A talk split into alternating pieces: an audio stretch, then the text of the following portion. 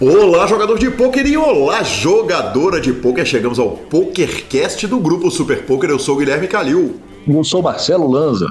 E já de cara pedimos desculpas eu por estar em Juiz de Fora numa nova casa de gravações, né, num estúdio nunca antes utilizado na história desse PokerCast. E professor Marcelo Lanza Maia, de onde falas? Falo de Itapetininga, interior de São Paulo. Maravilhoso, maravilhoso. Chegamos, claro, à entrevista de Luiz Esquiavo, lembrando que o PokerCast é trazido a você pela Bodog, pela Suprema Poker, pela Pay for Fun e pela SX Poker. Perguntas, participações, sugestões, promoções e comentários. O nosso e-mail é pokercast.gruposuperpoker.com.br, Instagram e Twitter, arroba Guicalil e arroba Lanzamaia. Nosso telefone é 31 97518 9609 para entrar no nosso grupão, na nossa comunidade, para mandar áudios. E claro, vamos às nossas notícias, mas não sem antes falarmos da Bodog. A Bodog vai receber a rodada tripla, a série de poker que anima o seu domingo e triplica as suas chances de ganhar mais de 235 mil dólares em prêmios, é o triplo de poker, o triplo de torneios e o triplo de diversão, com altos torneios de esquenta. Então vá lá no bodog.com/poker para saber. Olha, o primeiro evento da rodada tripla são 10k garantidos com buy-in de 10 mais 1. O segundo é de 75 mil dólares garantidos com buy-in de 100 dólares mais 9. E claro, o evento principal 150k buy-in de mil dólares mais 55 dólares garanta a sua vaga através dos satélites.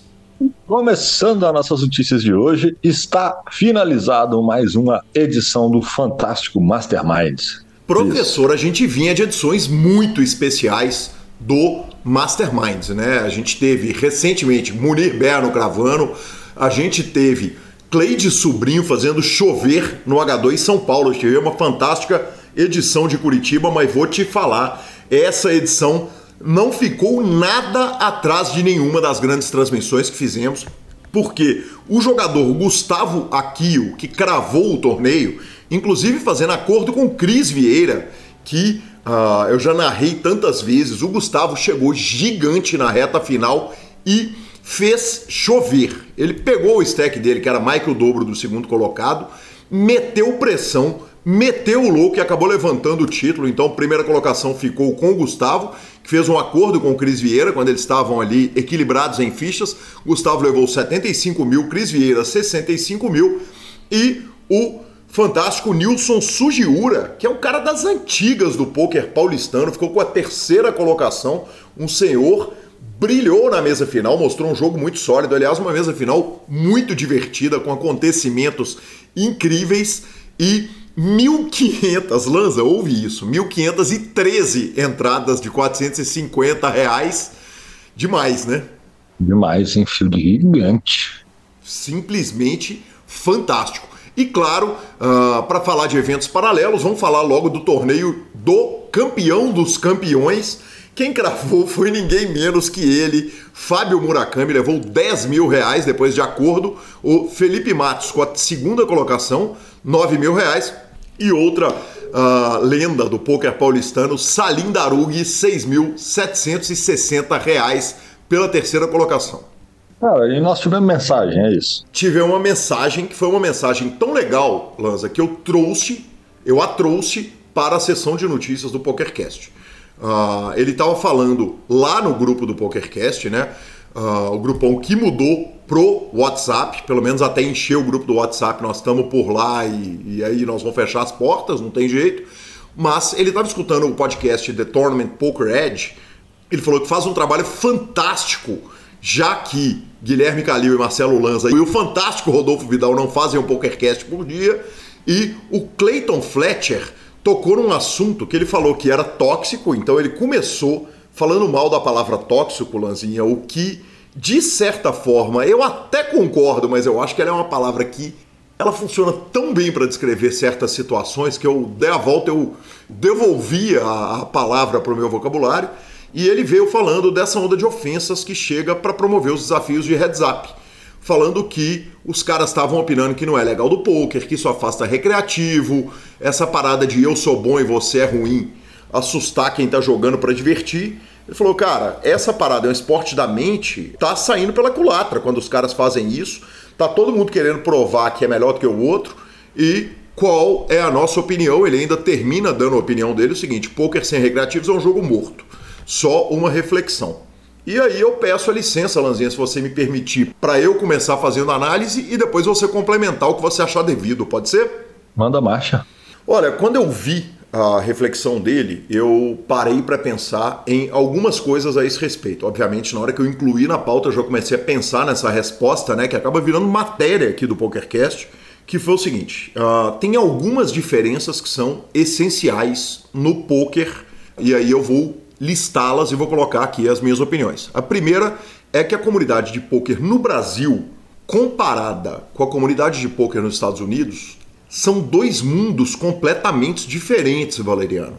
É, a comunidade de poker no Brasil, cara, é uma comunidade formada por carinho. E não é que não seja, não tenha coisas tóxicas, para usar a palavra que te irrita, que nós não vamos perder a oportunidade de queimar o amigo ouvinte. Uh, não é para falar que não tem problemas, que não tem rixas, que não tem disputas, mas via de regra, a comunidade de poker do Brasil, ela é uma paz a ponto de quando tem uma discussão entre jogadores brasileiros ou entre um time e outro time, isso virar notícia na mídia. É de tão raro que, que é. Para além disso, o Twitter de poker do Brasil ele não existe. Nos Estados Unidos ele existe, ele é super forte. No Brasil, a comunidade toda se junta por Instagram e pelas transmissões ali do Super Poker, enfim, um monte de outras formas, né? E eu acho que o Instagram é uma rede menos agressiva do que o Twitter. Acho não. O Instagram é uma rede mais com menos espaço para trocação franca do que o Twitter. Talvez isso seja uma coisa que acaba funcionando a favor do poker brasileiro. Dito isso, eu concordo com você que a comunidade do poker dos Estados Unidos ela tem lá os seus problemas e que o Twitter do poker dos Estados Unidos, quando ele pega fogo, a gente vira o meme do Michael Jackson comendo pipoca, né? Para acompanhar o quebra-pau. Dito isso tudo, uh, é importante a gente falar o tanto que para nós da imprensa isso é bom, né, Lanza? Não vão ser é, é, hipócrita de falar que quando tem dois caras se engalfinhando e chamando um ao outro pro heads up, que isso não é ótimo pro PokerCast, não é ótimo pro Super Poker e não é ótimo para todas as mídias de poker. E por último, eu acho importante apontar o tanto que tem pessoas incríveis da nossa comunidade, mesmo tanto entre jogadores, como é o caso do Phil Galfond, o cara que resolve todas as tretas do povo lá dos Estados Unidos, né? ele acaba sendo o árbitro de tudo e o Bill Perkins, por exemplo, que é um cara que é um, um, um, cara do mundo dos negócios, né? De fora do poker, que chega no poker fazendo apostas incríveis. E essas são as minhas opiniões. Eu acho sim que a, os mal-estares entre jogadores nos Estados Unidos nem sempre eles são saudáveis, mas no final das contas isso acaba dando notícia é, quando a WSOP não está munindo a gente de notícias como ela fez em todos os anos e esse ano não, né, Lanzinha? Verdade, estamos carente, hein? Estamos carente dela. E, aí, e curiosamente é o ano que os dois vão para lá, né? A podia já tá com bastante mais notícia. Lanzinha dando breaking news e spoilers do próximo PokerCast, né? Não são exatamente breaking news que a gente já tinha falado que era, mas o PokerCast da semana que vem eu já vou estar tá de malas prontas e partindo, Lanzinha. Então nós já vamos começar a discutir qual que é o plano para mim e para você. Já fique avisado que a pauta é essa, ok? Ok, ok, válido. Para que a galera saiba, por incrível que pareça, nós dois vamos, mas nós não vamos nos encontrar lá na hora que ele estiver voltando, eu tô rindo, né? Maluquice máxima, inclusive. Exatamente, exatamente. Mas é a vida, né? É a vida, é a vida. O importante é que nós vamos estar lá cobrindo 100% do tempo, Lazinha. Ou eu ou você vamos estar lá, aconteça o que acontecer. Cara, falando sobre o tópico, assim, se dois jogadores de MMA começam a bater, lutadores de MMA começam a bater boca no Twitter, a forma como eles vão se resolver dentro do ringue. Acho que nada mais justo que ser no HU no caso do poker. Inclusive, é muito melhor do que se fosse é, com qualquer tipo de agressão física, né? Mas confesso que eu também não gosto dos excessos. Eu acho que quando é pontual, eventual, acho legal, divertido. Igual alguém fala, isso até gera várias matérias pra gente poder cobrir e tudo mais. É, se fosse só isso, eu também não concordaria. Mas eu acho que é muito mais do que isso, né? Eu acho que às vezes tem algum tipo de excesso ali, vira e mexe, está tendo muito a respeito disso. O poker é muito maior do que isso, no geral. E, igual você mesmo falou, vindo da comunidade brasileira específico, é, é uma comunidade formada é, muito diferente, né? A comunidade do poker brasileiro, ela meio que todo mundo pegou na mão um do outro e fomos subindo junto, então acho que existe um respeito muito grande entre as pessoas. Claro que tretas acontecem, problemas acontecem, como qualquer sociedade, mas acho que nós somos até bem mais evoluídos que eles nesse sentido. Mas não me ofende, não. Só não gosto do excesso. Mas também acho que ainda está de boa, considerando o tamanho do mercado lá também, a quantidade de coisas que tem por lá, né? a quantidade de eventos que tem, a quantidade de séries que tem. Eles quererem dar uma levantada aí no HU eventual com os ofensas, entre aspas, né? É, para isso, para mim tá tranquilo. Maravilhoso, professor, maravilhoso. Eu só queria apontar que no MMA a variância é menor do que no poker. A gente costuma terminar a luta sabendo quem realmente é melhor na pancadaria, viu? Fato. Normalmente é menor, mas cada um com o esporte que escolheu, né? Lazinha, e para encerrar nossa sessão de notícias, cara, o Chance Cornet virou até matéria do Gabriel Capellari no, no Super Poker, já estava aqui na nossa pauta. O Chance Cornet, uh, que a gente falou muito a respeito dele no desafio com o Phil Galfond, falou o seguinte: ele começa uma sessão de tweets escrita: Há 13 anos eu viajei para Dallas para jogar num jogo privado de PLO, de cash game. Eu não sabia que eu ia terminar jogando por 69 horas seguidas, comer 15 McGriddles uh, sanduíches McGriddles de cafés da manhã e terminar 517 mil dólares positivos nessa sessão. Aqui está a história dessa sessão de 69 horas. Olha, eu vou só deixar essa recomendação. Quem quiser, quem não lê em inglês, vá para a matéria do Gabriel Capelari que brilhantemente resumiu essa história. Essa história envolve flexões de braço para se manter acordado, uh, ganhar tá perdendo, até que ele não tá perdendo em hora nenhuma com gravidade, não, mas tem uns paradões e envolve um jogador que se denominava o maior jogador de pôquer com apenas um olho do mundo. O melhor jogador de pôquer do mundo com apenas um olho.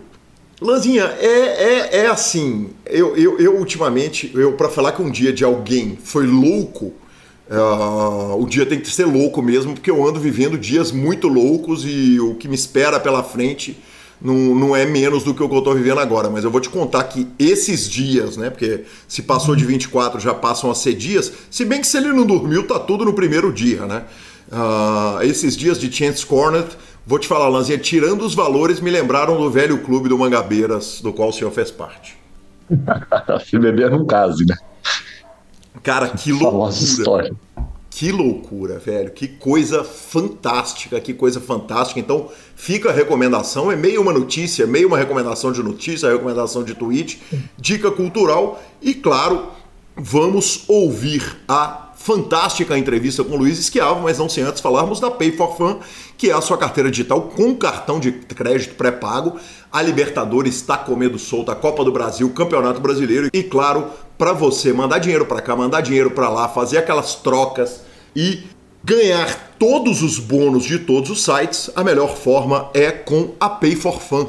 Ah, o link está aqui na descrição do nosso programa. Para a gente é super importante que você abra por lá e você vai contar com a melhor carteira virtual com cartão de crédito pré-pago que eu uso, que é demais. Eu uso, inclusive, para depositar em todos os sites de poker, depositar e sacar nas plataformas internacionais todas de poker. E ficamos com a palavra de Rodrigo Garrido. É, ficou assim impressionante como tá rápido, né, Gui? Profissional tem uma rotina, mas o amador que às vezes está ali só um tempinho, né? Apareceu uma brecha no, no dia, ele tá afim de jogar, ele tá afim de, de sentar um pouquinho no computador. Ah, pô, mas putz, não tem as fichas, ter que pedir, vai demorar duas horas, já vou perder o tempo que me sobrou. Não, vai lá, faz, que rapidinho tá na conta e como aí começa a jogar. Muito obrigado, Rodrigo Garrido, e vamos para a entrevista de Luiz Esquiavo. E chegamos à nossa entrevista com uma honra gigante. Recebo ele, o homem, Luiz Esquiavo. Luiz, muito obrigado. Que prazer te receber aqui no PokerCast. Prazer é meu, meu querido. Feliz demais aí estar participando desse projeto que tem muitos nomes grandes no mercado, né? Então, estar entre eles é uma grande honra. Muito obrigado pelo convite. Ah, eu que agradeço. O senhor está entre eles ah, desde sempre, está na minha lista desde sempre. É um prazer enorme. É, claro, vão falar a respeito da sua vida, vão falar a respeito da sua carreira, vão falar a respeito dos se tem gols pra caramba e, claro, vão falar a respeito do seu momento atual. Afinal de contas, eu não quero dar spoiler, mas parece que tem coisas mudando por aí. Mas, evidentemente, eu vou começar com a clássica do PokerCast. Quem que era o Luiz Esquiavo antes do poker? Clássica, muito boa essa. Vamos lá, cara. Pô, eu era. Eu conheci o poker quando eu tava antes de entrar para a faculdade ainda foi, então eu tava no cursinho. E aí esse primeiro contato com poker não me não me prendeu tanto. Então eu era um estudante, né, cara? Fazia cursinho, queria fazer engenharia, né? E acabei estudando para engenharia, entrei para a faculdade e durante o primeiro ano da faculdade eu mal e mal jogava poker, assim, conhecia o jogo, mas não me dedicava tanto. Então eu era um estudante ali, cara, de, de cursinho de engenharia, basicamente, esse era eu. Então quer dizer que não chegamos nem a entrar na faculdade? Entrei, entrei, cheguei a entrar e o poker me fisgou no segundo ano da faculdade. Foi ali que ele me pegou, né? Aquela, aquela que não volta mais, sabe? Foi no segundo ano da faculdade, aí misturou tudo, aí começa a bagunça, né? Perfeito. me conta um negócio. Uh, qual engenharia que você fazia e qual era o plano até o poker entrar na sua vida? Então, cara, eu acho que é aquele caso que é o caso de muitos, assim, de nem saber o porquê que tá na faculdade, né? Esse foi o meu caso. Eu sempre fui muito bem na escola de uma forma geral e quando eu passei para engenharia, que na época era tipo o melhor curso de engenharia do Brasil, dos mais concorridos, você começa a achar, não, tem que fazer isso, né? Se eu sou bom nisso, é isso que eu tenho que fazer. Mas você vai meio que na onda, né? Do que as pessoas esperam de você. E foi o meu caso. Então eu meio que fui para engenharia porque, sei lá, era o que eu tinha que fazer, o que eu era bom em fazer, né? E aí quando você chega lá e se dá de cara na parede, quando você descobre que você não gosta da coisa, que não é para você, e aí você começa a ter uma visão diferente sobre essas questões, assim. E é, foi basicamente isso. O plano era me formar, né? E trabalhar como engenharia, mas o poker foi o que abriu os meus olhos, me acordou pra vida. O poker me acordou, assim, de fato. Luiz, uh, me conta um pouco da sua experiência de jogos na vida, porque eu sei que tem, entre outras coisas, cubo mágico, e eu quero discutir cubo mágico sim. sim eu, olha, eu vou te falar um negócio respeitosamente, né? O, usando o, caro, o, o carioquês, que eu nem sou, né? Uh, eu já entrevistei maluco que era fissurado com tudo nesse PokerCast, né? E o carioquês no maluco, né? Expressão maluco. Mas de cubo mágico é o primeiro. Essa é boa, mano. Cara. Pô, a minha infância foi. rodou em volta de jogos e, e quebra-cabeças, assim. Eu sempre fui muito fã e sempre fui extremamente competitivo. Mas não é aquele competitivo, tipo assim, ah, quero ser bom. É aquele competitivo assim, cara, eu vou ganhar. Não tem ninguém que vai me bater, sabe? Nisso. Então, eu sempre fui nisso em tudo, cara. Não só no Cubo Mágico, mas Guitar Hero também, cara. Tipo, que é um jogo bem popular, né? Pô, até hoje eu não achei ninguém que ganha de mim jogando Guitar Hero no controle. Né, do, Dá pra pegar um bet na comunidade Dá, eu pego quem quiser. Quem quiser. Pode vir. E teve mais coisas, né, cara? Joguei muitos jogos, assim, ao longo da minha vida. E sempre tava no topo, né? Sempre tava competindo. E eu acho que isso é algo que no poker é essencial, né? Se você for ver a galera de alto nível, todo mundo tem esse perfil de, porra, querer, né? De ter aquele sangue no olho. E o Cubo Mágico foi algo que me pegou desde cedo. Eu tinha, sei lá, uns 12, 13 anos, eu peguei um. E aí eu falei, cara, peraí, né? O que, que é isso? Vamos, vamos, vamos decifrar essa parada. Essa curiosidade também sempre me perseguiu, né? De tipo, uma coisa que as pessoas falam que é impossível ou que não dá, era algo que para mim era tipo assim, nossa, é isso. O Cubo uhum. Mágico tem muito disso, né? Que as pessoas olham e falam, todo mundo olha e fala, eu nunca consegui, ou eu nunca vou conseguir, tem que ser um gênio. E aí quando você descobre que não é assim, que tipo, na verdade, pô, é uma metodologia, um estudo, aí você quebra, né, esses argumentos. E o poker também tem disso, cara, porque parece, todo mundo olha e fala, não, mas você tem que ser um gênio. Ou sei lá, você tem que ser sortudo. Mas não é, né?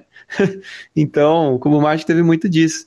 E eu lembro na época, quando eu comecei lá com 12, 13 anos, eu evolui muito rápido, eu fiquei muito bom muito rápido.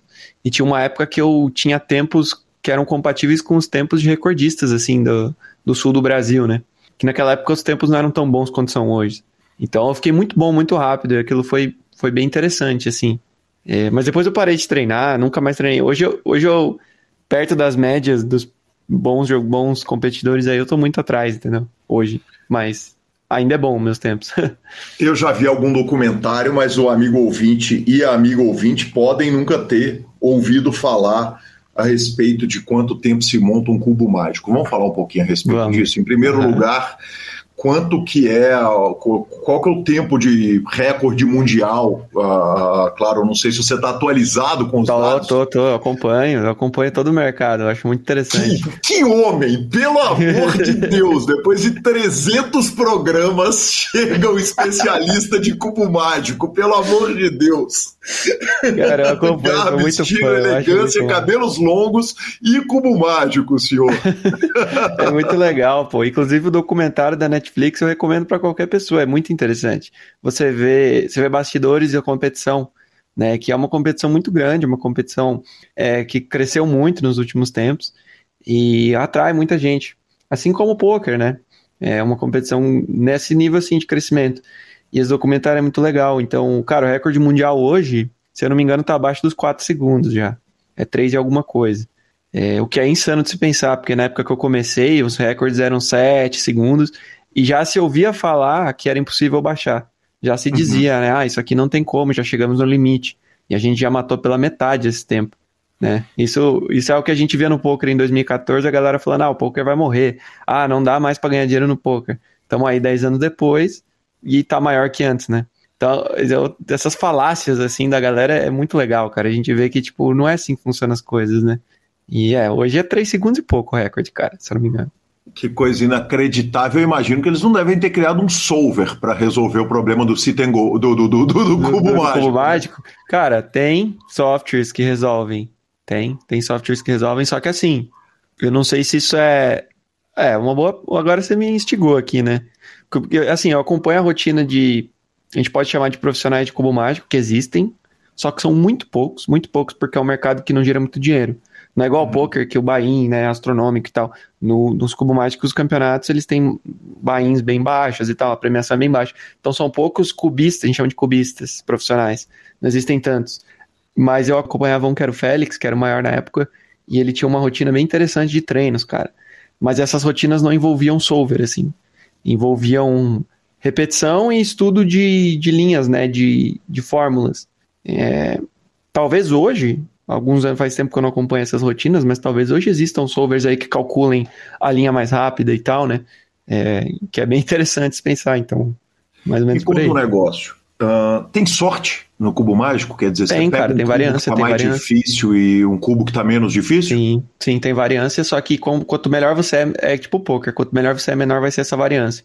Então, quando você pega, por exemplo, o recorde de um tempo único, o recorde mundial é uma variância positiva, que o cara pegou um embaralhamento, estava mais disposto a ser resolvido mais rápido. Só que se eu pegasse esse embaralhamento que esse cara pegou, eu resolveria em 20 segundos.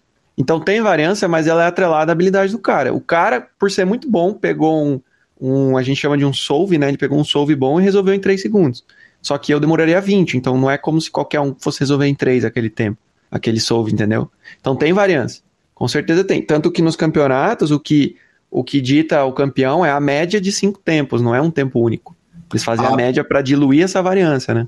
Perfeito, porque outra possibilidade seria se isolar os competidores e fazer uma coisa que foi feita no poker, que eu sei que é feita no bridge também, que é o duplicate poker, né? Houve um momento na comunidade lá na pré-história que uh, se fazia torneios em que se repetiam uhum. as cartas que os jogadores pegavam. Então, os é. jogadores pegavam as mesmas cartas, claro que no poker tem a questão de serem diferentes oponentes, quer dizer, você poderia entregar cubos mágicos iguais para o top 10 ali e ver em quanto tempo eles resolvem. É interessante. E se eu não me engano, já ocorreram campeonatos com, essa, com esse estilo de um contra um. Dava o mesmo cubo para os dois, quem resolvia mais rápido passava de fase, né? Uhum. Mas o mais popular é, é mesmo sim, aleatório, né? Esse é o mais popular, assim, de fato. Entendi. E para botar um cubo mágico igual para duas pessoas, eu imagino que você tem que mexer nos adesivos e não no cubo mágico. E como é que não, você no monta? cubo mesmo, no cubo mesmo. É, como é que você adesivo... monta um cubo embaralhado? É, velho, é, é, tipo, depois que a gente aprende metodologias, é bem simples, na verdade, né? A gente aprende posicionamento das peças e tal. Não é nenhum bicho de sete cabeças, não. Que demais, que demais. Qual que era o seu tempo, melhor tempo? O meu melhor tempo é 9 segundos. É 9 e pouquinho, 9.2, assim, na época que eu fiz. Só que, cara, eu, esse a gente chama de sub 10, né? Sub 10 segundos. Eu acho que eu fiz umas 3 ou 4 vezes sub 10. Foi muito raro. E a minha média ficava em 15 a 16. Hoje a minha média é 20, 21, porque eu não treino mais, né? Só pego por diversão e aí subiu esse tempo. Mas ainda é uma média relativamente boa, assim. Porque o método que eu aprendi é o método avançado, ele é bem complexo, assim. E depois que você aprende ele, você consegue essa média boa, assim.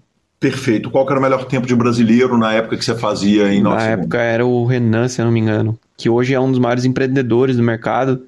E é, pô, é um cara muito foda, recomendo a galera procurar o nome dele aí. Renan do Cubo Mágico, ele é um empreendedor do meio muito interessante que o cara fez no mercado do Cubo Mágico. E ele era recordista na época. Hoje eu sei que ele não compete mais, mas, tipo, ele é bem influente no meio. E se eu não me engano, na época era em torno de 7 a 8 segundos, assim, 6 e alguma coisa, um pouco depois. Eram os recordes e eu tava fazendo 9, sabe? Eu tava bem assim na época. Mas fiquei para trás bem rápido, assim. Logo já fizeram 5 e, tipo, hoje eu não sei qual é o brasileiro, é uma boa pergunta. Quem será que é o brasileiro que tá no topo hoje? Vai saber isso, o chat no GPT não sabe responder, porque ele só olha de 2021 para trás, né? Verdade, é. já bateram de lá para cá, porque eu lembro que mês passado teve até um recorde novo aí. Eu, eu lembro falou... que o Brasil ele tem um ranking de top 1 de resolver com o pé. Já viu isso? Cara, ah, tem, não, o, tem o ranking de modalidade de resolver com o pé, cara. E um brasileiro bateu o recorde mundial. Eu lembro disso. Que, cara, que, que inacreditável. Qual era o tempo mundo? Você quer dizer, você falou de 9 seu tempo, 7 o melhor tempo de brasileiro. Ah, já tava na casa dos 5, eu acho. É, não lembro exatamente, já faz muito tempo. Era lá por e 2012, 13. E o que mais que você faz na vida que você consegue fazer em 9 segundos? 9 segundos? Porra, cara, a gente vive numa rotina de intervalo de 5 minutos, né? Então em 9 segundos a gente consegue, às vezes, cozinhar e ir no banheiro ainda, né? Tipo, coisa pra caramba, né?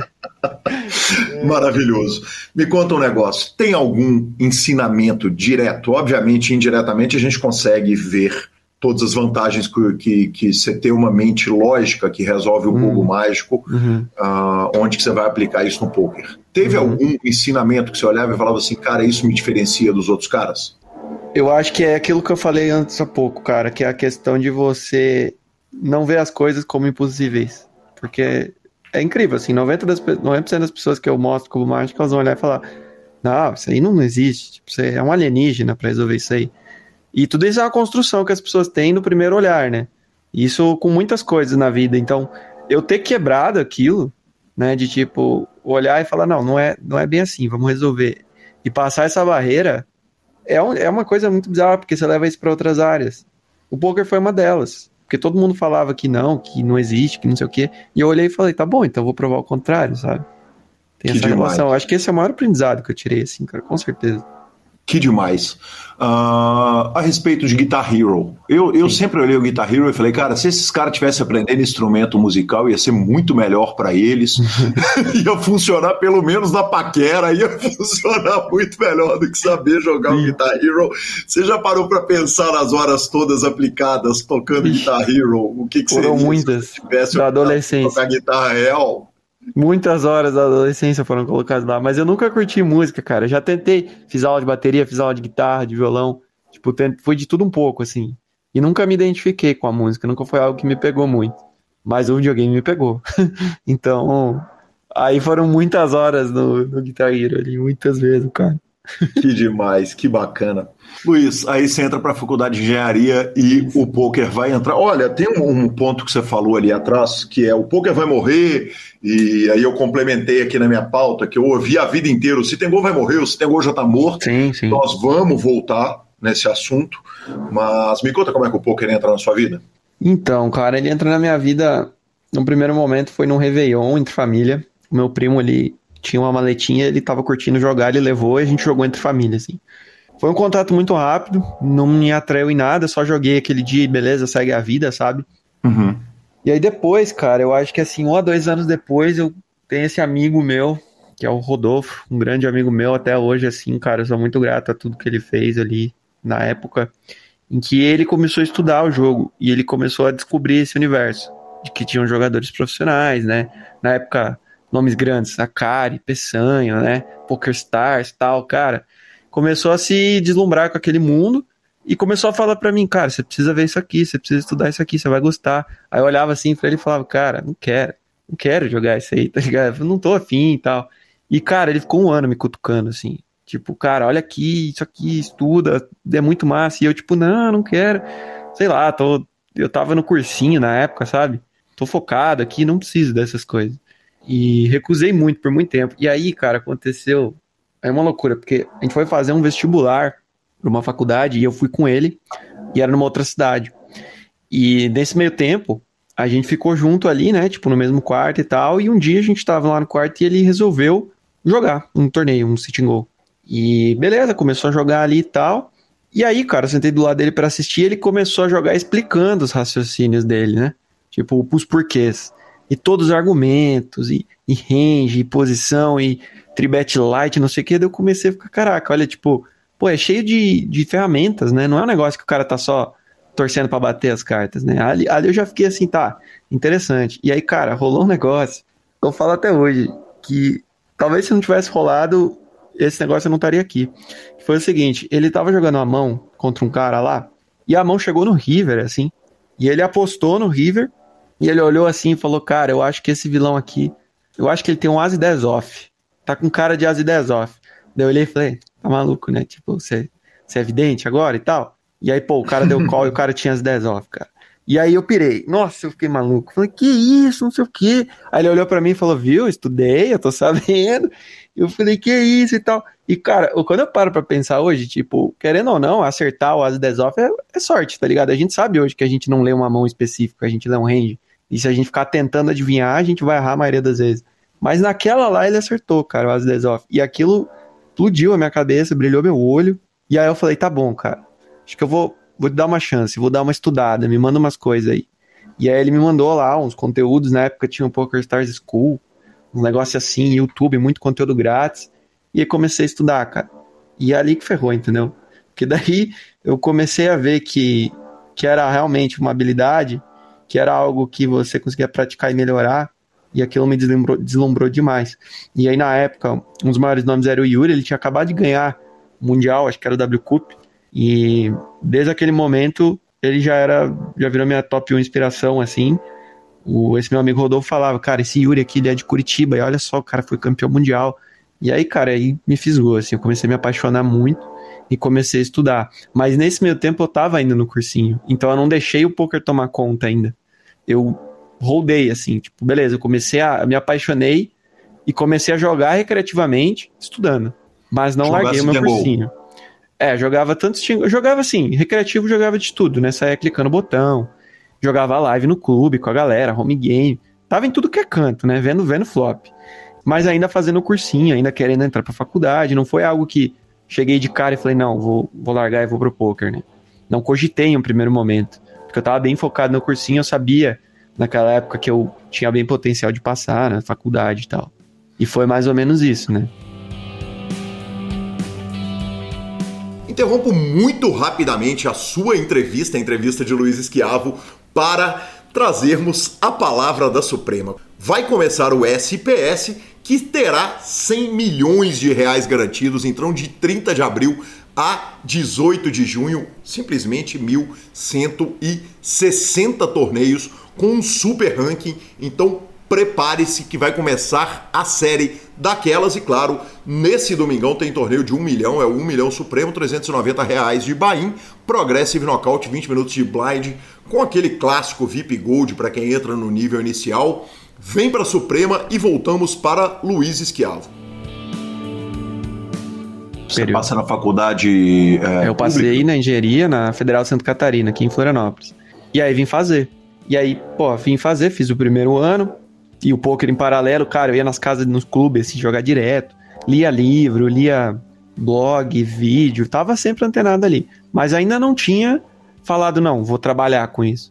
Aí foi final de 2015, cara. É, 13 de agosto de 2015, eu nunca esqueço, é um dia bem específico, assim, que eu tava em casa, tava com meu caderninho de anotação, eu peguei meu caderninho e comecei a folhar, mas eu tinha um caderno imenso de estudos, assim, muitos estudos de poker, e eu tava vendo um post da, do, do PokerStars blog lá sobre o Peçanho, cara, e vendo a história dele.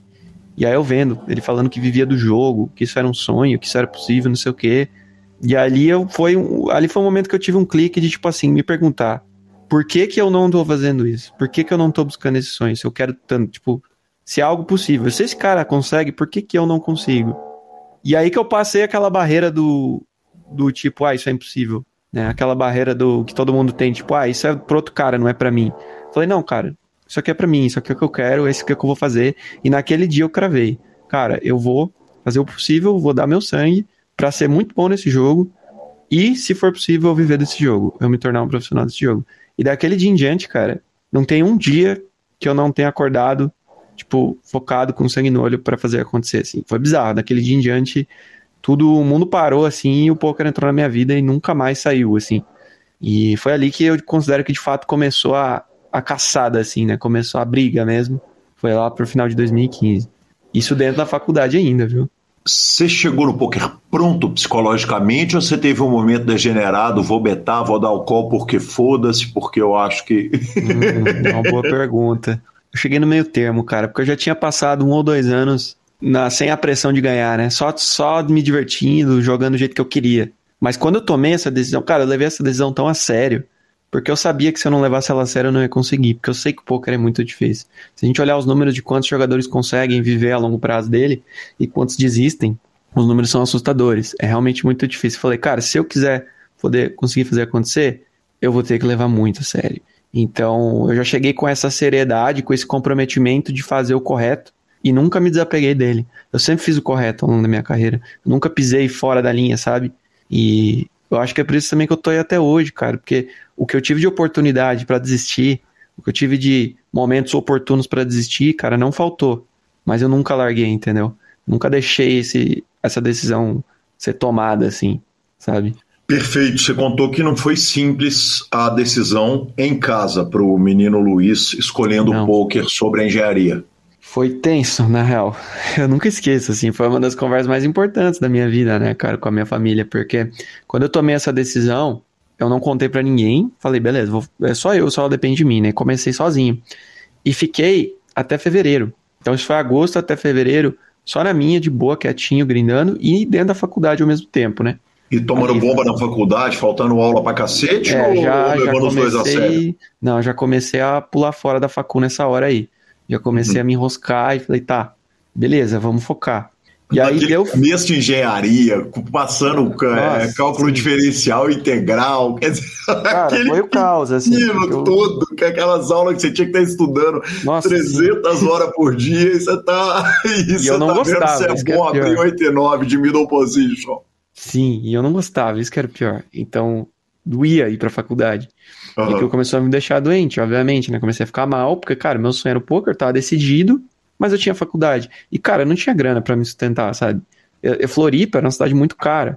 Eu não tinha, se eu quisesse me sustentar, eu teria que voltar lá pro interior do Paraná, ia ser um porre, tipo, ainda assim eu não tinha grana. Eu falei, cara, o que, que eu faço? E a sua aí... família era do interior do Paraná e você Sim. foi para Floripa para estudar. É, exato. Exatamente. Uhum. Eu tava sozinho lá, eu e um colega morando juntos. Então eu tava longe de todo mundo. O colega tá julgando também ou não? Recreativamente ali, menos a sério? Não, o colega ele, nem... foi também fazer faculdade e ele nunca jogou, ele nunca chegou a jogar. Tá. Nunca se interessou, foi só eu mesmo. Uhum. E aí, cara, o que aconteceu foi que em janeiro o Forbet lançou uma, uma turma. Na época, não tinha muitos times, 2014, 2015. Tinha, sei lá, poucos times. Hoje tem muitos, né? Naquela época tinham poucos e era, tão, e era difícil entrar. Não era só, tipo, Hoje, cara, se você quiser entrar no time, você vai achar. Vai ter vários com portas abertas e tal. O conteúdo tá mais acessível. Na época não era. E eu não tinha nenhum resultado. Na verdade, eu tinha uns resultados ali em extingou de 50 cents. Tipo, quem liga, sabe? Não era muito expressivo. E aí o Forbet lançou uma, um projeto que eles chamaram de é, o Aprendiz de Poker. Uhum. E esse projeto, cara, eles queriam o quê? Trazer a galera zero. Zero mesmo. Por isso que era o aprendiz, né? Galera zerada para transformar em jogador para viver do jogo. E aí eu olhei aquilo e falei, ah, é isso. É aqui que eu vou. Tipo, tinha a minha cara o projeto, sabe? E, e, e a sua cara é a cara do sketch, né? E a cara, do, e a cara do sketch, o sketch tava por trás. E aí eu me inscrevi, cara. Não conhecia ninguém na época, não sabia quem eram os caras, só sabia que o Forbet era grande, né? Isso eu tinha noção. Me inscrevi, cara. E aí saiu lá uma notícia do Forbet: 13 mil inscritos e 35 vagas. Falei, meu amigo, já era, né? Já, já ali já nem nem tive mais esperança. Falei, não vai dar, né? Tipo, é muito pouca vaga. Mas aí na hora de preencher o formulário, tinha lá, você faz faculdade? Coloquei, não. você, você trabalha? Falei, não. Você tem tempo disponível? Eu falei, tenho, o dia inteiro. Então, eu menti, porque eu tava na faculdade. Uhum. Mas eu já falei, se eu colocar faculdade aqui, eles vão me passar, não vou entrar. Né? Uhum. menti tudo. Falei, tô livre, não tem faculdade. Tem reserva financeira? Tenho. Tinha nada. Meti um miguezão. Falei, é a única forma de eu entrar. E aí foi passando a seletiva, tinha três etapas. Aí recebi um e-mail, passei a primeira etapa. Segunda etapa, um segundo formulário. Aí também lá meti o Miguel lá. Falei, vambora. Passei pra terceira etapa. Terceira etapa, entrevista com o sketch. Falei, caraca, velho. Daí vi quem era o sketch. Falei, meu amigo, agora tá sério, né? Aí sentei na entrevista com o sketch, conversamos uma meia hora, ele fez aquelas perguntas, né? Ah, e aí, tá na faculdade? Falei, não, tô 100% pro projeto, tô dedicado, quero viver do jogo. Beleza, cara, passou a entrevista, deu uma semaninha, o Forbet anunciou assim, cara, vamos fazer uma live de para falar os aprovados. Você tá torcendo para entrar essa altura do campeonato ou você já mentiu tanto que você, você tá pensando que se entrar, você tá fudido? Cara. É, eu vi que eu tava fudido. Eu falei, cara, se eu entrar é a minha chance. Não tinha outra chance de eu entrar em qualquer outro time na época. E aí eu falei, cara, se eu entrar, aí eu vejo o que eu faço. E aí o Farbet falou, ó, live de divulgação dos campeões. E aí eu compartilhei essa live com outras pessoas. Tipo, vai sair lá o resultado, um negócio gigante. Na época era diferente, cara, não tinha tanto acesso. Uhum. E aí a live tava o sketch lá. Eu vou até, podia até pedir pro Sketch se ele não existe essa live, né? Tem, não. tem. Eu, eu te garanto 100% que o Sketch tem essa live. Caraca, o Sketch tem tudo o que aconteceu na história da vida dele. Ele tem gravado todas então, as conversas de Skype, tudo. Eu tenho que ir atrás, porque ele pega, ele começa a ler a lista de aprovados. Aí começa em ordem alfabética. Aí quando vai chegando no L, aí ele fala Leonardo, que era um conhecido meu de Floripa lá uhum. que estudava na, na mesma lá na UFSC também. Falei, caraca, o Leonardo passou. Aí ele fala Leonardo, logo na sequência ele fala meu nome. E aí eu meio que, nossa, cara, dá uma gelada assim. Eu falo, meu Deus, passei. E aí meus amigos que estavam no chat começam a dar parabéns. Na época, tipo, era muito diferente, sabe? Todo mundo tá tipo assim, uau. E o sketch, parabéns aos aprovados, agora é um novo projeto. Tipo, um negócio meio bizarro, assim, né? Enfim, e aí passei, cara. Aí eu falei, puta, e agora, né? Meti um miguezão, cara, o que, que eu vou fazer, né, cara? Mas eu não consegui dizer não, assim, não consegui jogar fora a oportunidade. Falei, agora eu vou, cara. Sei lá o que eu faço, eu vou, entendeu? É a minha chance. Na minha cabeça, aquilo lá era a chance da minha vida. Hoje eu sei que não era, mas na minha cabeça era. Eu falei, agora eu vou. E aí, o que, que eu faço, né? Manter a faculdade, vou fazer? Se eu fazer a faculdade junto, não vai dar certo, né? É um ou outro. E aí, o que, que eu escolhi? Falei, ah, pro poker, né? Dane-se a faculdade, não tô feliz e tal vou bolar aqui um, um plano aqui para levar isso para minha família. E na minha cabeça eu tava assim, eu tava tão orgulhoso de ter passado e tava o negócio tava tão glamour para mim que eu falei, cara, minha família vai pirar, vai achar o máximo. Eu tava tipo assim, porra, foi aprovado, saca? Não sei o que. Chegar em casa, todo mundo vai curtir. Qual a chance? É, a cabeça que eu tinha, né, cara? E aí foi o que eu fiz, cara. Eu tinha um blog, eu já escrevi um blog, eu comecei o blog nesse dia de 2015 aí. No dia de 3 de agosto de 2015 eu comecei um blog. E nesse blog eu escrevo até hoje, tá? Ele tá, tem uns posts lá da época que eu. Primeiro dia que eu comecei a caçada, assim. E aí eu escrevia nesse blog toda a minha história, eu mandei o blog pra minha família, mandei pra minha mãe, pro meu pai, falei, ah, dá uma olhada aí. Tô escrevendo, né? Tipo, a minha história e tal. Já tinha um lucro lá. Aí, tipo, minha mãe leu assim, mas não entendeu porra nenhuma e falou, o que que é isso? Eu falei, ah, tô, tô entrando num negócio novo e tal.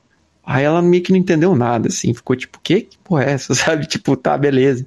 Não deu bola, assim. E aí eu estranhei, eu falei, porra, como que não, não deu bola? Olha que negócio da hora, né? E aí tá, daí resolvi, falei, vou trancar a faculdade e vou me dedicar ao poker.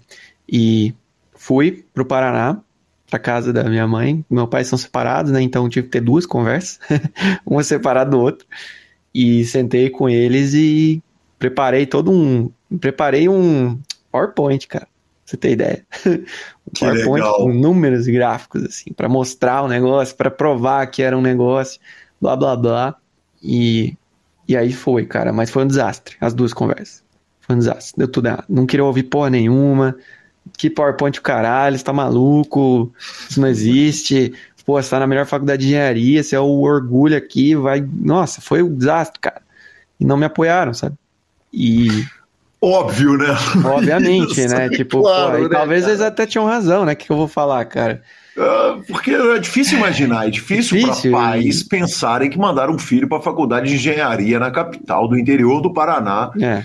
E o filho volta e fala o seguinte: estou largando a faculdade, você, jogador profissional de pôquer, é, tem barato. o Ketzer, né? Cujo pai é jogador de pôquer, talvez é. entenda um pouco melhor.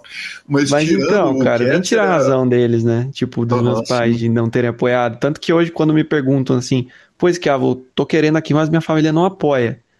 Eu respondo assim, cara, talvez tua família esteja certa em não te apoiar. Você uhum. tem que provar o contrário.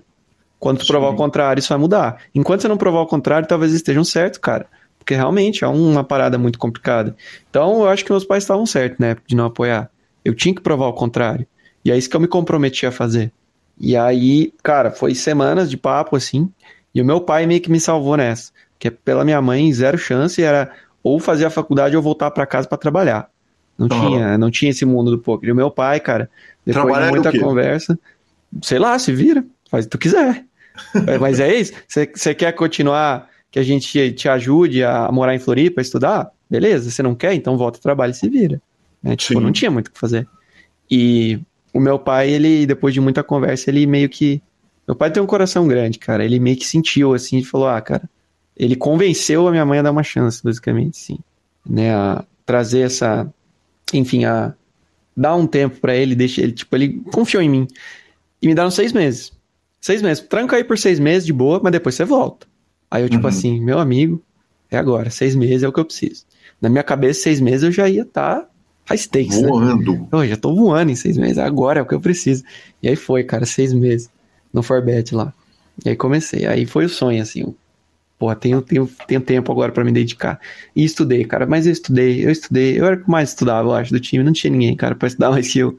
Tanto que eu estudava, estudava, estudava, e grindava, grindava, grindava, estudava pra caralho. A gente entrou em 45, eles abriram até mais vagas no projeto. A gente entrou em 45. Passou seis meses, acho que só tinha uns 20, cara. Já caiu metade. E eu tava lá.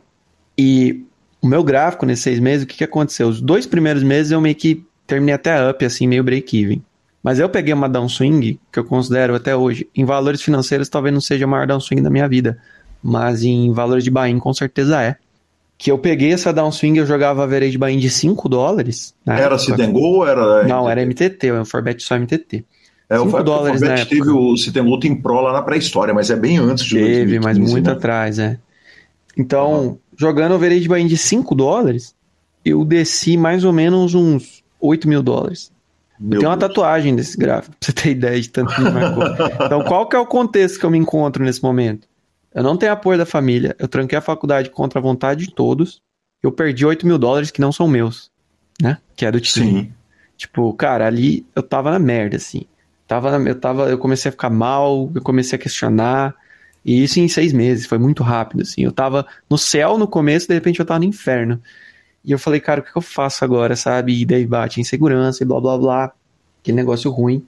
Passou seis meses. Ah, vai voltar à faculdade? Falei, cara, esse foi o acordo, né? Vou ter que voltar. E aí eu meio que voltei, mas eu voltei mais ou menos assim. Porque o contrato Forbet era um ano. Falei, cara, então fazer seis meses meia meio, né? E voltei à faculdade, mas peguei umas matérias fácil. Dei um migué, peguei pouca matéria. Faltei pra caralho, tipo, levei os dois em paralelo. Mas consegui manter a consistência no poker, assim. Consegui manter uhum. o foco no poker, pelo menos. E na faculdade vezes. também, né? Pelo menos nas matérias fácil, na aula de desenho e é, etc. É, e estudava na aula. Isso é mais na aula, tá ligado? É. Mas é isso aí, fiz esse meio, essa meiuca aí. E aí, tipo, isso. E aí, esse período de dar um swing no meio. E na época eu namorava, cara. E a minha namorada me apoiava. Isso foi algo que fez um diferencial. Assim, era a única pessoa que eu tinha que uhum. me apoiava. Ela curtia a ideia. Então ela me deu muita força nessa época. E aí, cara, o que aconteceu? Eu tava bem nessa downswing e não conseguia sair dela de nenhum. E eu era o que mais estudava no time. E era engraçado, porque tinha jogadores lá dentro do time que estavam 30k up e os caras tiravam eles do time. Porque eles não estudavam, porque eles faltavam aula, porque eles não aplicavam o que tinha que ser aplicado. E eu era o cara que mais estudava, eu não faltava uma aula, eu aplicava o que tinha que aplicar e eu tava 8k down. Uhum. Velho, você começa a se sentir, tipo, cara, que isso? Que jogo é esse? Isso aqui não, não tá certo, sabe? Você começa a questionar. E foi indo assim, cara. Foi galera sendo quicada e eu continuando down. E eu não sem entender nada. E o que aconteceu. É, o pensamento possível é o seguinte: eu tô devendo 8K pra esses caras, se eles me mandarem embora, eles podem ter medo de não receber nunca. Isso passou pela sua cabeça ou não passou? Passou, passou, tanto que esse é o caso. Mas é que assim, se eles não vissem a oportunidade, se eles sentissem que eu não ia recuperar os 8K, eles me quicavam.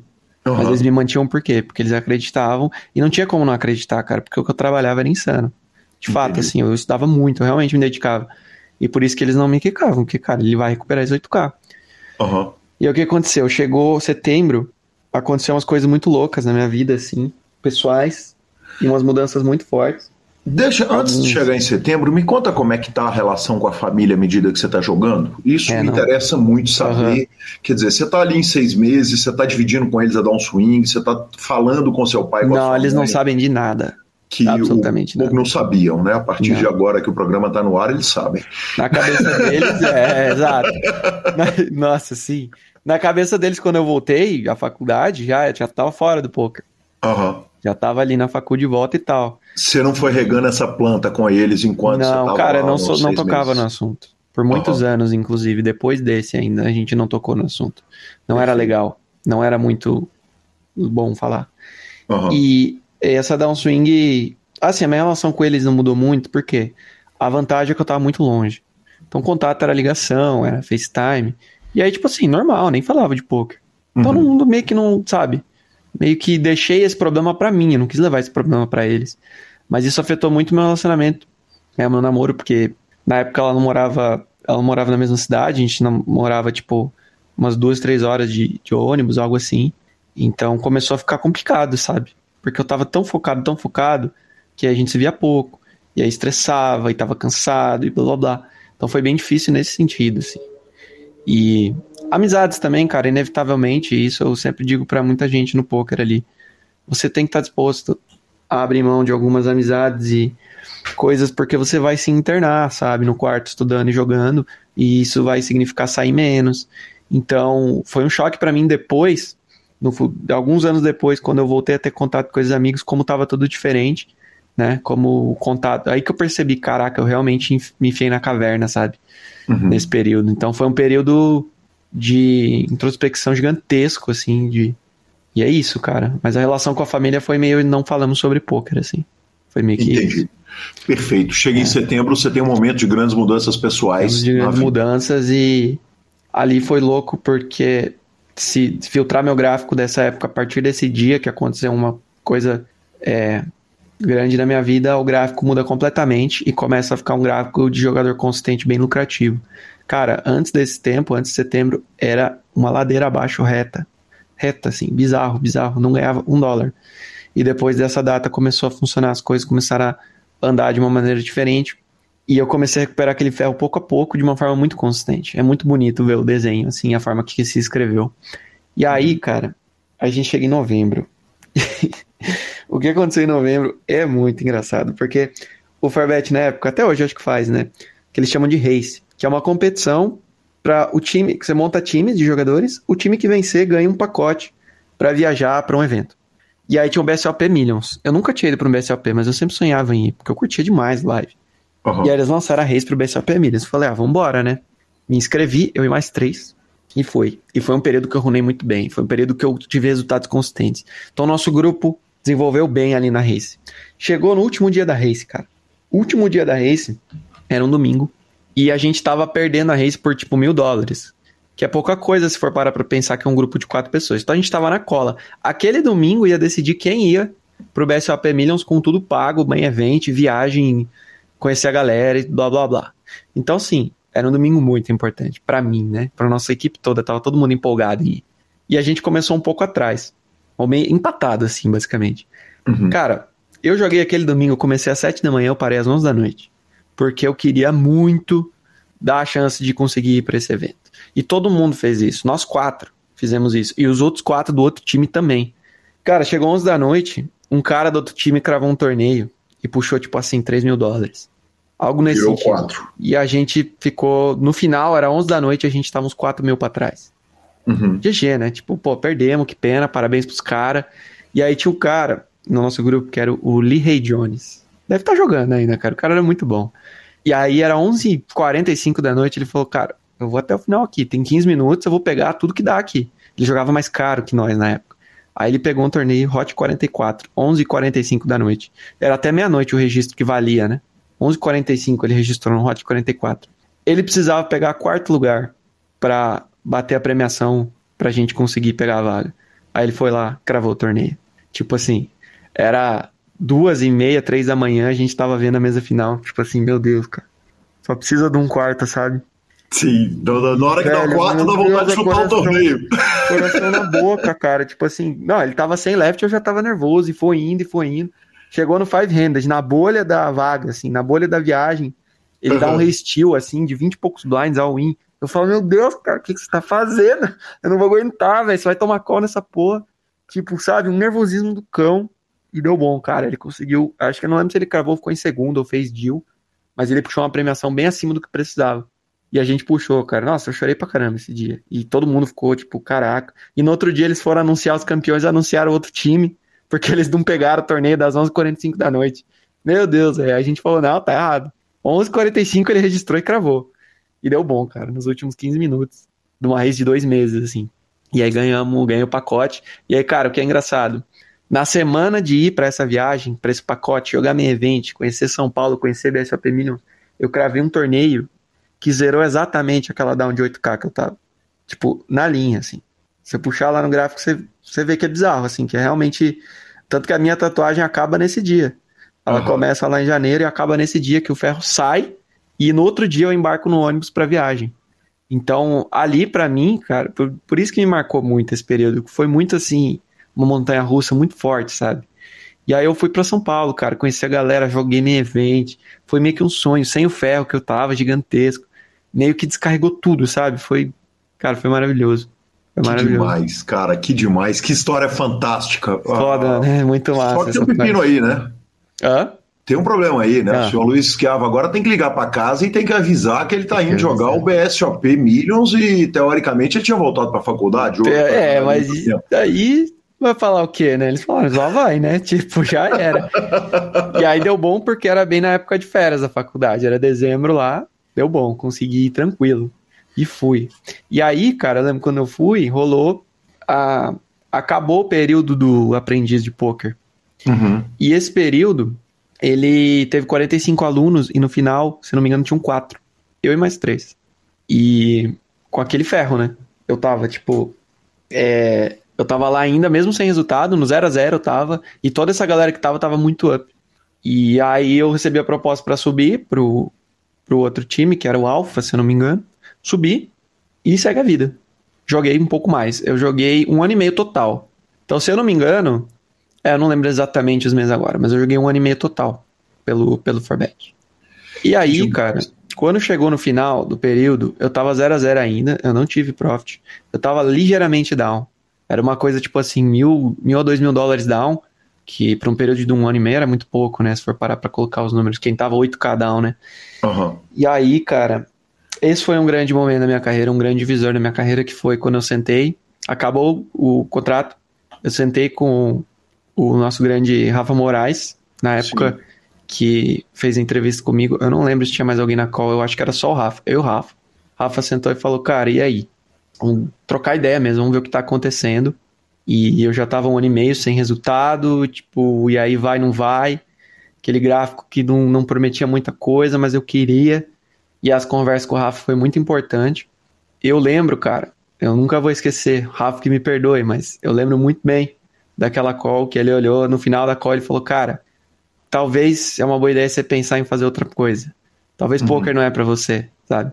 Tipo, downtime, sabe? Faz outra coisa, isso aqui não parece que vai dar certo. Ele falou assim, cara, mas quando ele falou aquilo, velho, meu Deus, aí me pegou, eu falei, é agora que vai dar.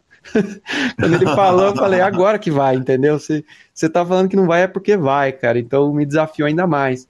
E aí eu tive uma última conversa com o Sketch, no final, que foi uma conversa também muito boa, muito, muito uma conversa bem, é, tipo, descontraída, assim, sem muito sermãozinho, sabe? Mais tipo de papo, mas foi muito aberta. Que ele falou, cara, se você quiser continuar, você pode, a gente coloca numa turma nova, mas se você quiser sair, tudo bem também, a decisão é tua. E eu refleti, refleti bastante nesse período, assim, foi um período de visão para mim. A decisão é sua, mas você tem que pagar mil, dole mil doleta? Não, eles cobriam todo o ferro. Uhum, perfeito. Cobriam todo o ferro. Eu nem teria como pagar, inclusive, se eles quisessem que eu pagasse, porque eu não tinha dinheiro. Uhum. E aí, tipo assim, foi um momento de reflexão para mim, é um momento que eu tava mais maduro. Depois de passar nisso tudo, aí eu comecei a. Eu, te, eu perdi um pouco daquele Sangue do tipo assim, daqui a seis meses eu tô no high stakes, sabe? Que eu tinha lá no começo. Uhum. Eu botei no papel e falei, cara, realmente, depois de tudo que eu passei, eu consigo ver a coisa diferente. E eu tive que tomar uma decisão muito importante. E com toda aquela pressão familiar, blá blá blá, eu não aguentei, cara. Eu falei, não dá mais pra eu continuar aqui no Forbet. Do jeito que tá indo, as coisas não parecem que vão mudar pra mim. Uhum. Eu vou sair do Forbet e vou voltar à faculdade. Foi a decisão que eu tomei. Só que essa decisão não foi de jogar o poker pra fora. Foi a decisão de pegar o poker, colocar em segundo plano e levar em paralelo. Uhum. Foi isso que eu decidi fazer. E aí foi o que eu fiz, cheguei pra família e falei, ó, tô saindo da equipe lá, vou voltar à faculdade, vou me formar. Comprometi, eu vou me formar, mas isso não quer dizer que eu vou largar o poker. Poker vai ser meu trabalho. Eu vou provar isso, de uma forma ou outra. Uhum. Não preciso da aprovação de vocês pra isso, sabe? E foi o que eu fiz, cara. Eu voltei à faculdade. 2018. E quando eu voltei à faculdade em 2018, eu falei, tá, se eu quiser fazer acontecer com o poker de novo, eu tenho que levar a sério, eu não posso deixar em aberto. Vou criar métricas, metas para eu fazer acontecer. E foi aí que eu criei meu desafio do Stingol, que eu tinha 100 dólares de bankroll que era emprestado desse amigo, Rodolfo. Cheguei ao Rodolfo, seguinte, cara, tô 100 dólares, quero jogar, me empresta. Ele me emprestou 100 dólares. Eu peguei 100 dólares e criei o desafio, eu vou transformar esse 100 em 8k. E aí eu O criei o desafio blog. foi na Poker Strategy. É, é, no mesmo blog que eu escrevia lá do começo. Uhum. E aí eu escrevi esse, comecei esse desafio, só que eu não coloquei meta de tempo, porque querendo ou não, minha prioridade um no momento era a faculdade. Então eu falei, Certo. cara, se eu demorar um ano, dois anos, três anos, que seja, eu só quero concluir, tudo bem.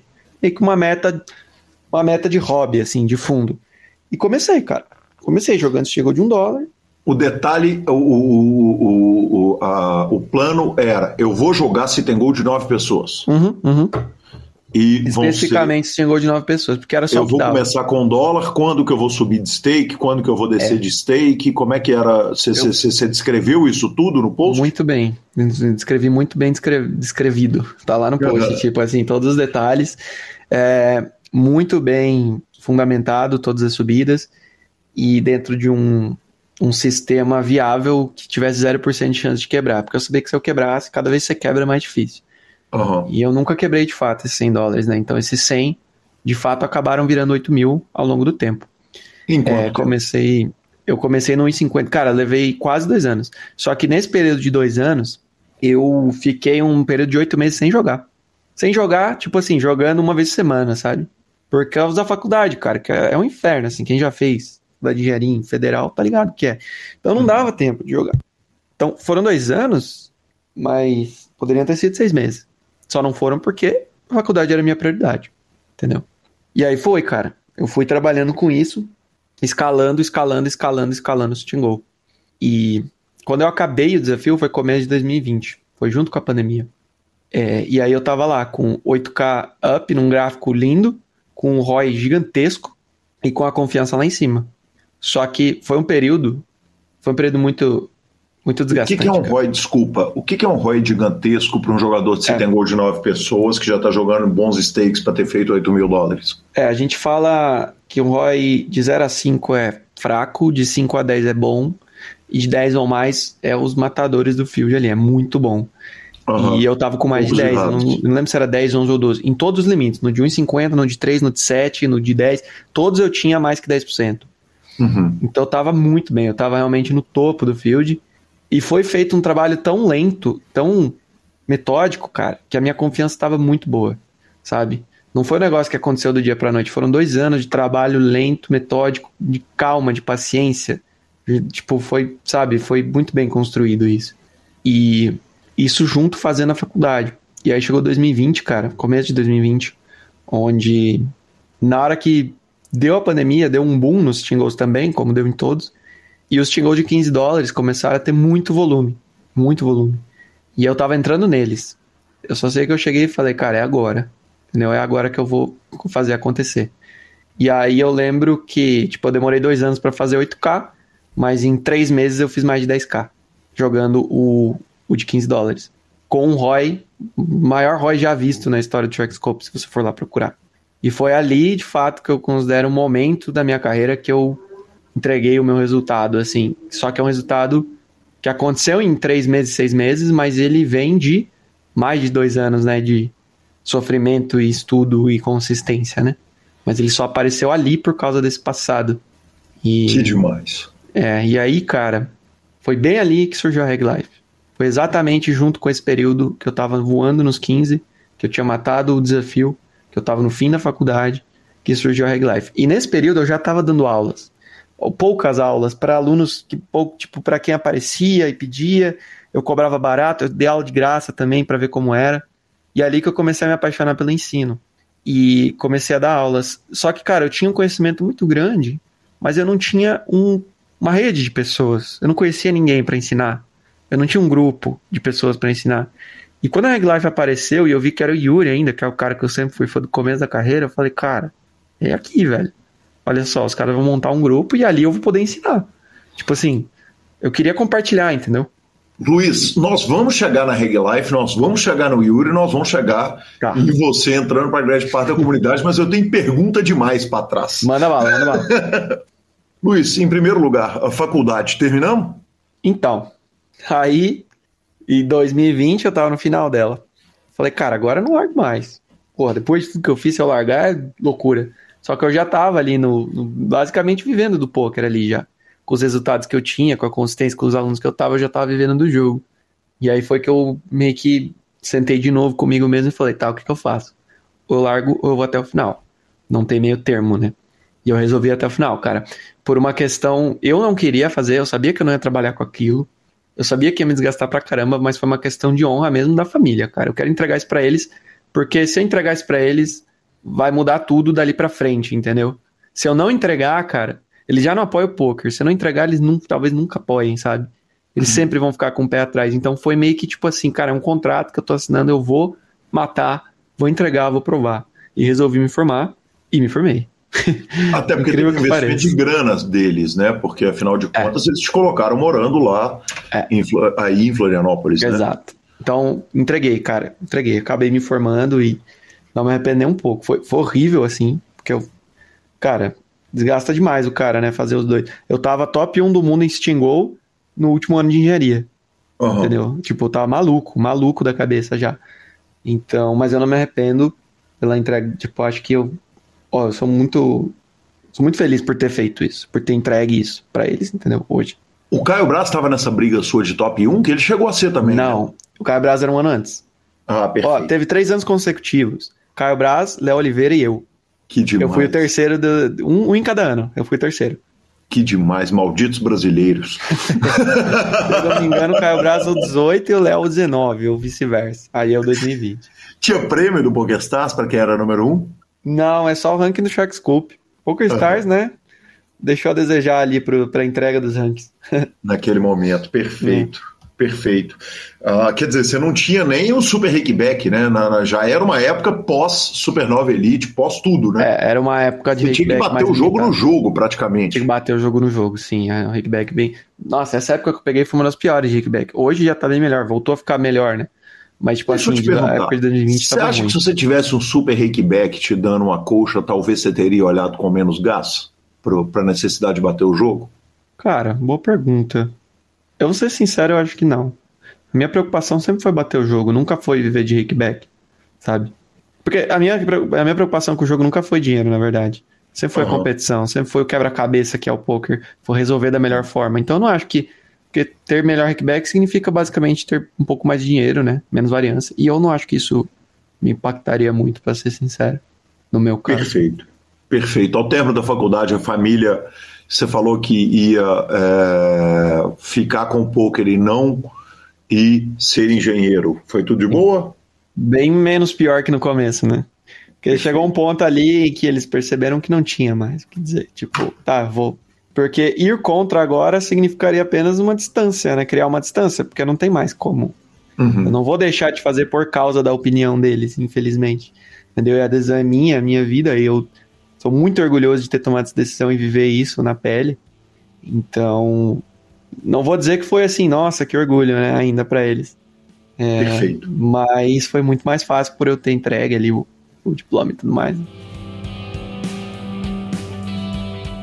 Marcelo Lanza, que homem, Luiz Esquiavo, montador de cubo mágico é novidade. E olha que tá difícil arrumar novidade assim, porque a gente já teve gente de todo tipo aqui no PokerCast. Fato novo, fato novo. Pode não ser o primeiro montador de cubo mágico, mas é o primeiro que a gente tem notícia, né? Sem dúvida nenhuma, sem dúvida nenhuma. Cara, que, que primeira parte fantástica. E a segunda parte, eu vou te falar, eu fui resolver dicas técnicas de Citengol, foi demais. A gente falou um tantão a respeito da diferença do Citengol antigo pro de hoje, dos MTTs pro Citengols atuais. Cara, demais. Então aguarde semana que vem. Tem Luiz Esquiavo, inclusive saindo mais cedo do que o dessa semana, dentro da semana que vem. Boa. Bora de redes sociais? Vamos embora de redes sociais, mas não sem antes falarmos da SX Poker. A SX é seu clube dentro da Suprema e é o clube de todo mundo, afinal de contas, é o maior clube da Suprema e é o maior vencedor né, do Oscar da Supremas. Ganharam um tanto de prêmios, foi disparado o clube que mais ganhou não é à toa, porque lá tem o milhão garantido de domingo, que nós falamos, o Cash Game 24 horas, atendimento automatizado ou personalizado, do jeito que você quiser, sem taxa, sem burocracia bônus e promoções, então venha para a SX, venha jogar comigo e com o professor Marcelo Lanza. Redes sociais. Vamos embora de redes sociais. Eu começo uma pergunta antiga para o senhor, professor Marcelo. O senhor jogou? Não, joguei não. não posso nem ficar falando isso, mas beber eu bebi bastante. Não joguei não. É, é, eu vou te falar que. O senhor jogou? Eu vou te falar que apresentador que não bebe não ganha, viu, professor? E eu, olha, eu vou te falar, cara, eu, eu joguei, né? Claro, uh, tô lá no Royal Five, estudei muito, né? Hoje eu, eu viajei para Juiz de Fora, aproveitei o tempo de estrada que eu tinha ali tranquilo para estudar, assistir aula e tô jogando, cara, tô muito feliz, né? Uh, colocando novos softwares na minha vida. Agora o HUD entrou e, e jogando stakes um pouco mais altos tentando equilibrar todo o conhecimento com todos os dados que eu não estava acostumado a jogar. Mas está demais, estou muito feliz, professor. Ah, coisa boa. É isso, né? É ir agregando, estudando e meter um acha. É isso aí, cara. O objetivo é o seguinte: nós temos que jogar caro, professor. O objetivo é jogar caro, é só esse. Foco na missão. Missão dada é missão cumprida, né? Vamos que vamos. O senhor me elogiou muito para eu não brilhar agora no, no, no, no poker, professor. Boa. Ô, ô Gui, Bora de finalização? Vamos embora de finalização. Claro, superpoker.com.br é mais que poker, é super poker na guia de clubes, a guia de clubes onde jogar a agenda diária de torneios. No YouTube, transmissões ao vivo dos maiores torneios do mundo, análises técnicas, está na mão. Na Twitch do Grupo Super Poker, o trabalho do querido Alan Ferreira e o meu trabalho. Aliás, tá vindo aí transmissão de um monte de coisa legal. Torneio ao vivo, torneio online, mibilisca.com, cobertura mão a mão de torneios pelo Brasil e pelo mundo. Dica cultural. Lanzar, essa dica é uma dica que deveria estar saindo do microfone daí, do interior paulista, e está saindo daqui do microfone do interior mineiro. É o podcast X Wars, é do meu querido Humberto, né, um atleticano doente que o senhor conhece, já assistiu muitas vezes jogos de futebol com o querido Humberto, e ele tem um, um podcast gigante sobre cultura nerd e eu já recomendei esse podcast aqui, mas eu vim recomendar um episódio muito especial. Há um tempo eu assisti o filme chamado Tudo em Todo Lugar ao mesmo tempo. Eu acho que eu falei a respeito deste filme aqui nessa sessão. Eu não tinha gostado, simpatizado, eu tinha achado uma experiência estética legal, mas o filme não tinha conversado comigo, para ser muito honesto. E ouvindo o X-Wars, que aí por acaso eu fui falar a respeito desse filme, ele falou: pô, nós gravamos um episódio, eu até te cito no episódio e tal. E eu fui lá ouvir, cara, e quando eu terminei de ouvir o X-Wars e os caras discutindo o tudo em todo lugar ao mesmo tempo, importante dizer o seguinte: os caras deram exagerada, exageraram brutal falando dos maiores filmes que eu vi na minha vida. Eu falei, hum, não sei não, turma. Eu tenho intimidade, pelo menos, com o Humberto para falar que não sei não. Mas eu vou te falar, a minha impressão do filme mudou muito e eu preciso admitir que eu construí ali algum carinho, é retrospecto ali na minha cabeça a respeito do filme, não que eu pretenda vê-lo de novo. É, tudo bem, né?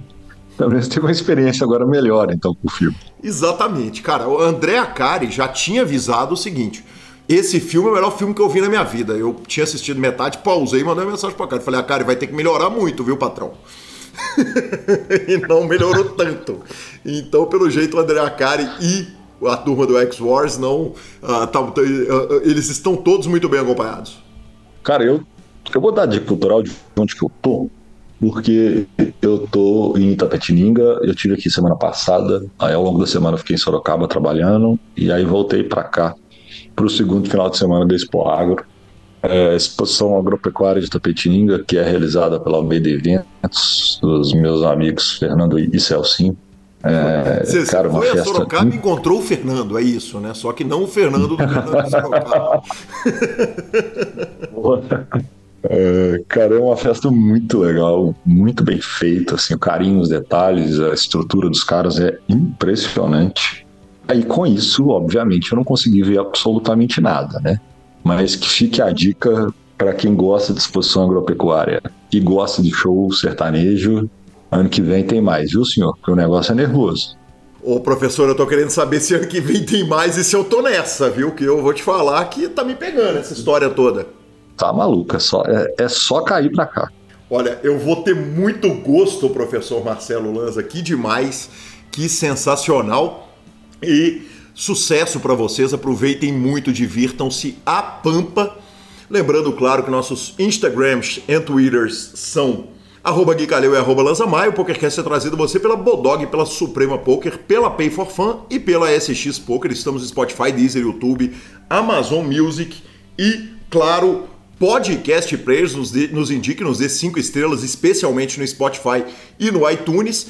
E essa edição, Faço Couro com o Valeriano, foi editada magnificamente pelo fantástico Rodolfo Vidal. Um grande abraço a todos e até a próxima semana. Valeu, professor. Vamos que vamos.